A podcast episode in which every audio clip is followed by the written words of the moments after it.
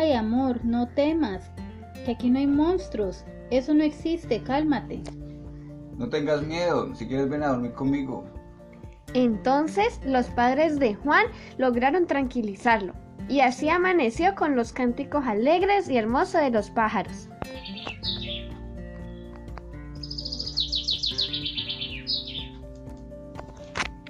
Y del gallo.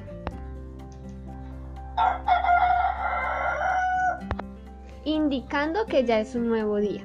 De igual manera, completaban cinco días en la granja la familia David Torres y habían vivido muchas cosas y conocido muchos animales y plantas, pero se acercaba el día de regresar a la ciudad. Me siento triste, Juan. En dos días volveremos a casa. Sí, verdad. Y aquí es muy divertido. Me gustan mucho los animales.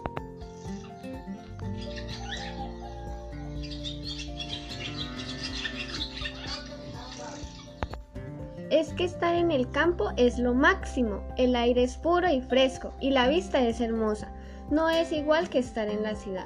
Los niños conversaban de lo feliz y amañados que estaban allí en la granja, mientras su papá los escuchaba sin que ellos lo supieran. Inmediatamente va a buscar a su esposa para contarle lo que oyó de los niños. Amor, ¿sabes que los niños no se quieren ir de nuevo a casa? Disfrutan mucho este lugar. Eso es cierto, pero debemos irnos, ¿no? Eso fue lo que me dijiste porque tienes unos pendientes en casa y en tu trabajo. Es verdad, pero yo también estoy contento aquí, en esta hermosa granja y no me quiero ir aún. Entonces, ¿qué propones? ¿Nos quedamos? En ese momento, la abuela manda llamar a todos y les anuncia que en un día es la celebración del Día del Granjero y que como es de costumbre, en ese lugar las granjas cercanas se reúnen y comparten comida, obsequios, alegría, cantos, bailes y etc. Que ellos debían prepararse para tan bonito día.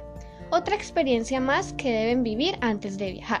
Los niños se alegran mucho y abrazan a la abuela, Andrés y Carolina sonríen muy contentos y ayudan a la abuela con los preparativos.